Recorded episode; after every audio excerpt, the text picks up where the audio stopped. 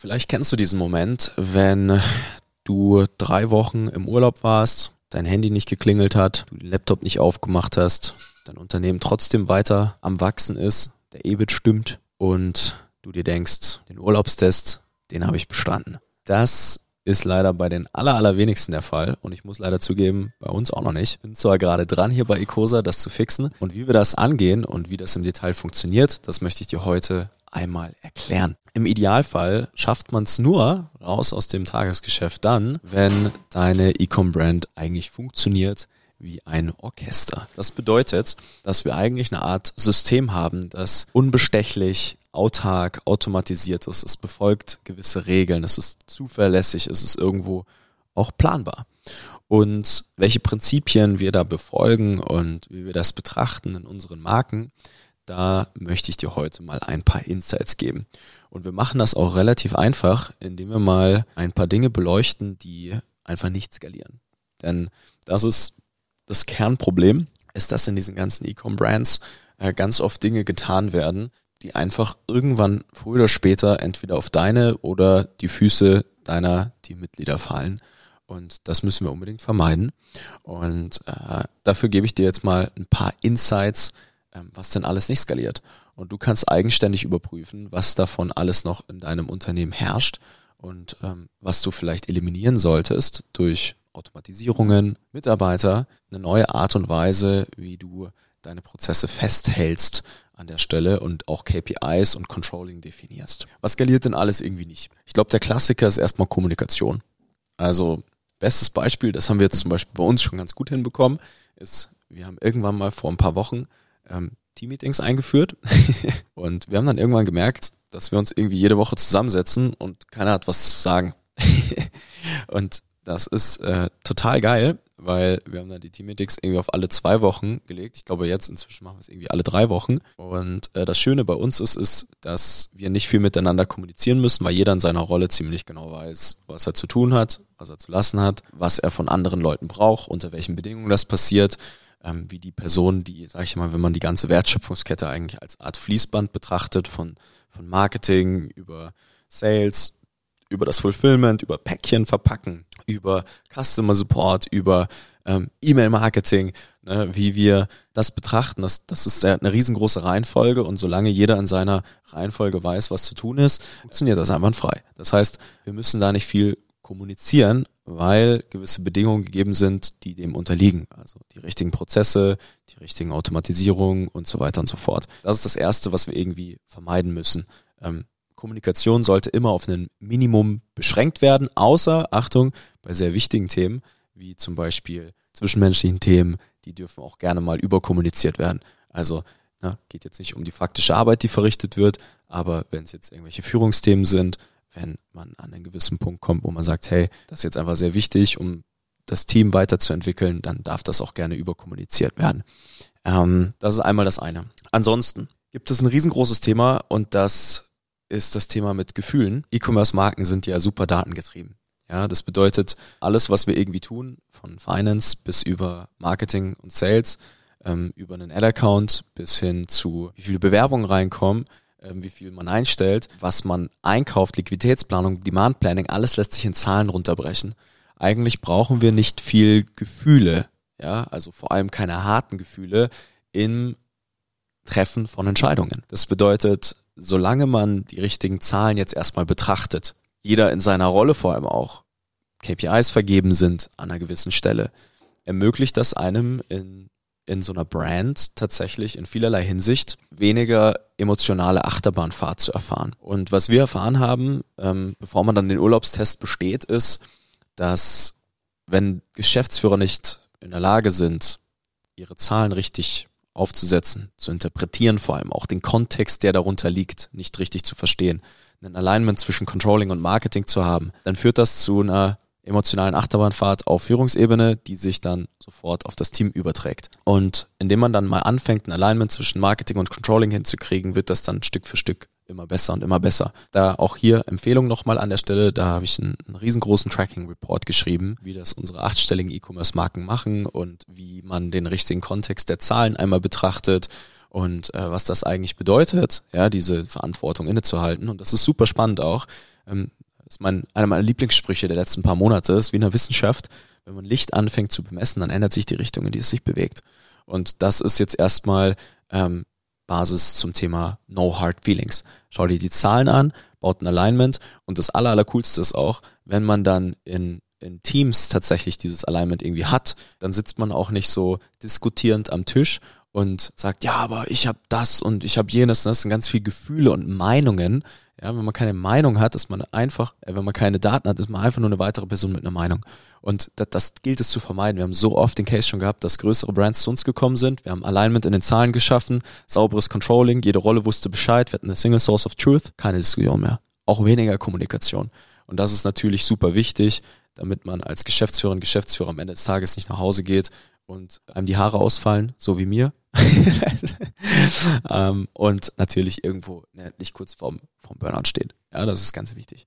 In vielerlei Hinsicht denke ich auch sehr wichtig, Thema Charisma. Thema zum Beispiel, was wir jetzt hier bei uns haben, was jetzt dann immer mehr natürlich sich ändert, ist, ich bin hier die Person im Marketing, die diese Videos dreht, die irgendwie in den Werbeanzeigen zu sehen ist, die ähm, überall auf der Website zu sehen ist und im Hintergrund sind hier irgendwie zwölf Menschen, die noch mithelfen, ne? die noch weniger im Vordergrund sind. Jetzt will ich natürlich nicht sagen, dass ich ein gewisses Charisma habe, aber was zum Beispiel bei uns noch wenig skalierfähig ist, ist, ich kann mich im Marketing zumindest noch nicht auftrennen. Wir gehen da jetzt so vor, dass wir mehr unsere tollen Kunden in den Vordergrund stellen, hier in unserem neuen Büro in München jetzt viel unsere Offline-Events abhalten und hier mal alle einladen und immer mehr die Ergebnisse und die Geschichten, die bei Cosa geschrieben werden, in den Vordergrund stellen, viel mehr als mich. Und natürlich gibt es irgendwann sicherlich auch im Fulfillment jemand, ähm, der das tun möchte. Unsere Berater und Beraterinnen, ja.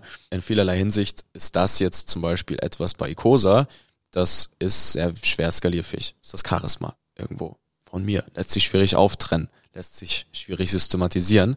Ähm, genauso ist es zum Beispiel im Marketing, im E-Commerce, wenn E-Com-Founder die ganze Zeit vor der Kamera sind, das muss auch mal in der Lage sein, mit anderen Content-Creatern zu funktionieren oder auch ganz unabhängig von den Foundern. Und das sind auch Themen, von denen man sich lösen darf. Grundlegend, ähm, auch zum Thema Charisma, könnte man das Ganze auch auf den Prozess selbst tatsächlich beziehen. Grundlegend, wenn eine Person reinkommt und da gibt es ganz oft ja solche Mitarbeiterinnen und Mitarbeiter, da hat man im Bewerbungsgespräch das Gefühl, man hat jetzt den Pick seines Lebens gemacht. Ähm, die erzählen einem dann im Bewerbungsgespräch, wie geil sie das Unternehmen finden und wie sie sich einsetzen würden. Und die kommen dann ins Büro und äh, ernähren sich von Haferflocken und bleiben dann dort. Und dann nach vier, fünf Monaten ist die Begeisterung irgendwie auf einmal weg und man hat irgendwie dieses Zusammenhaltsgefühl nicht mehr und man kommt irgendwie an den Punkt, wo die Prozesse irgendwie gar nicht existiert haben und nur das Charisma der Person irgendwie dazu geführt hat, dass das halbwegs für eine kurze Zeit funktioniert hat, dann ist sie wieder weg. Ja, und dann liegt es wieder auf deinem Tisch zum Schluss. Und äh, das müssen wir auch vermeiden, indem wir Systeme aufbauen, die sich irgendwo von selbst motivieren. Ja, also es bringt nichts, wenn wir keine Prozesse aufgebaut haben und keine Systeme stehen haben, die noch nicht funktionieren, sondern das Ganze einfach an einen Mitarbeiter delegieren und davon ausgehen, dass der das dann einfach macht. Ja, dann fällt man genau in diese Trap rein. Wir bei uns zum Beispiel systematisieren immer alles vor. Wir übernehmen die Verantwortung, die Team-Leads hier bei uns und auch meine Wenigkeit natürlich. Wir bauen das, das kommt in ein Intranet rein, das wird einmal vorsystematisiert und dann ist so ein System motiviert dann einfach von selbst, weil die Person im Idealfall zu der Rolle passt. Das darf dann auch weiterentwickelt werden, selbstverständlich.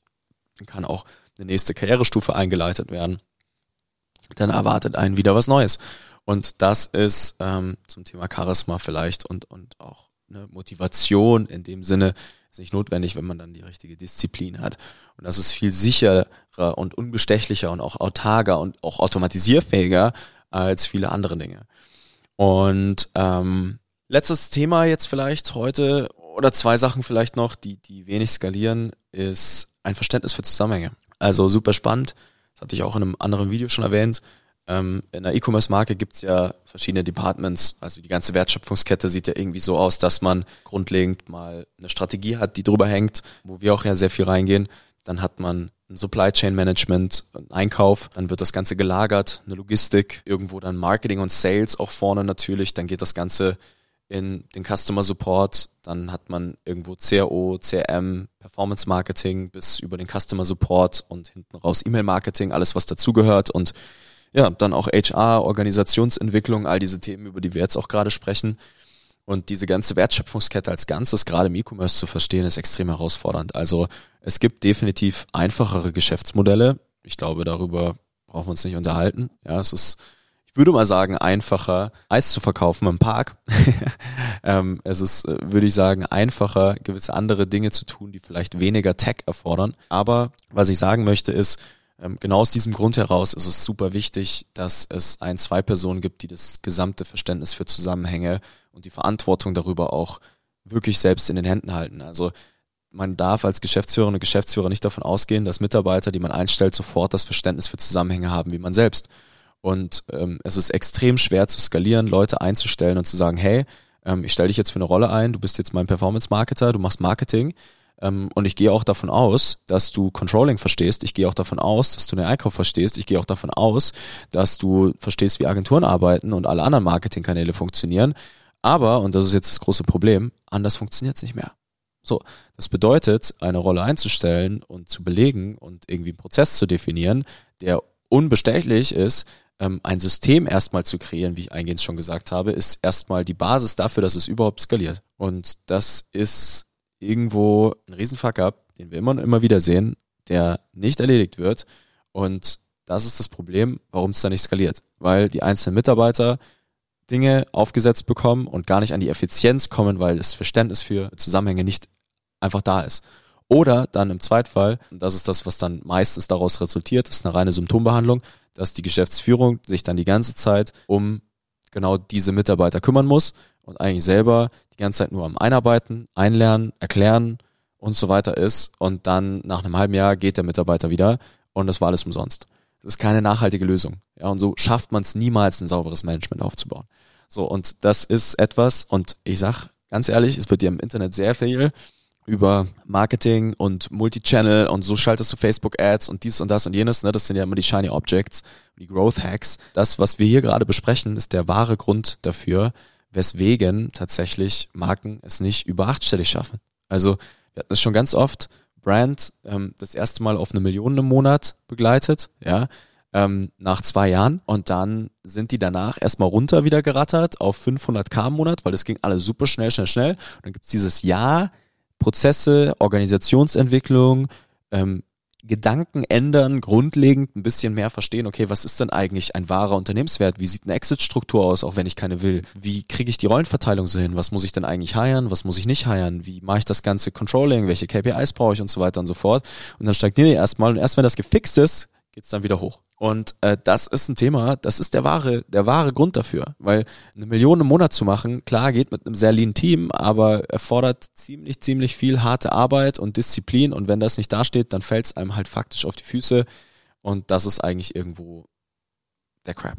Verständnis für Zusammenhänge und dann gibt's auch noch dieses, dieses riesengroße Thema Skills. Da würde ich aber last but not least bitte auf das Video verweisen, ähm, das wir hier gedreht haben zum Thema, ja, wie man ein Team aus A-Playern aufbaut für achtstellige E-Commerce-Marken. Da sprechen wir sehr viel über das Thema Quereinsteiger, was eigentlich wahre Talents wirklich bedeuten und wie wir das hier bei Ecosa jetzt betrachten und leben. Und das würde ich dir an der Stelle empfehlen. Und dann kannst du mal die Selbstdiagnose mit deiner Brand machen und überlegen, hey, ist das denn schon so?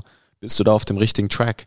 Oder behandelst du Symptome? Hast du die richtige Einstellung in der richtigen Reihenfolge? Und wenn du dazu Fragen hast, dann melde dich gerne jederzeit. Kannst gerne einen Daumen hoch lassen. Falls du Podcast hörst, dann ähm, vielleicht eine Bewertung, würden wir uns mega freuen. Und dann kann ich dir nur empfehlen, auf unserer Website einmal auf www.ecosa.de-prozess dir mal in Ruhe die ganzen Prozesse anzusehen. Wir haben nämlich alles veröffentlicht, sehr, sehr transparent mit ein paar tollen Fallstudien, die du dir ansehen kannst. Die sind alle veröffentlicht mit den Daten, Zahlen, Fakten dazu und dahinter, wie wir das schon in der echten Welt umgesetzt haben und ganz tolle Unternehmen aufgebaut haben. Alles Gute beim Skalieren und Organisation aufbauen und beim Bestehen des Urlaubstests.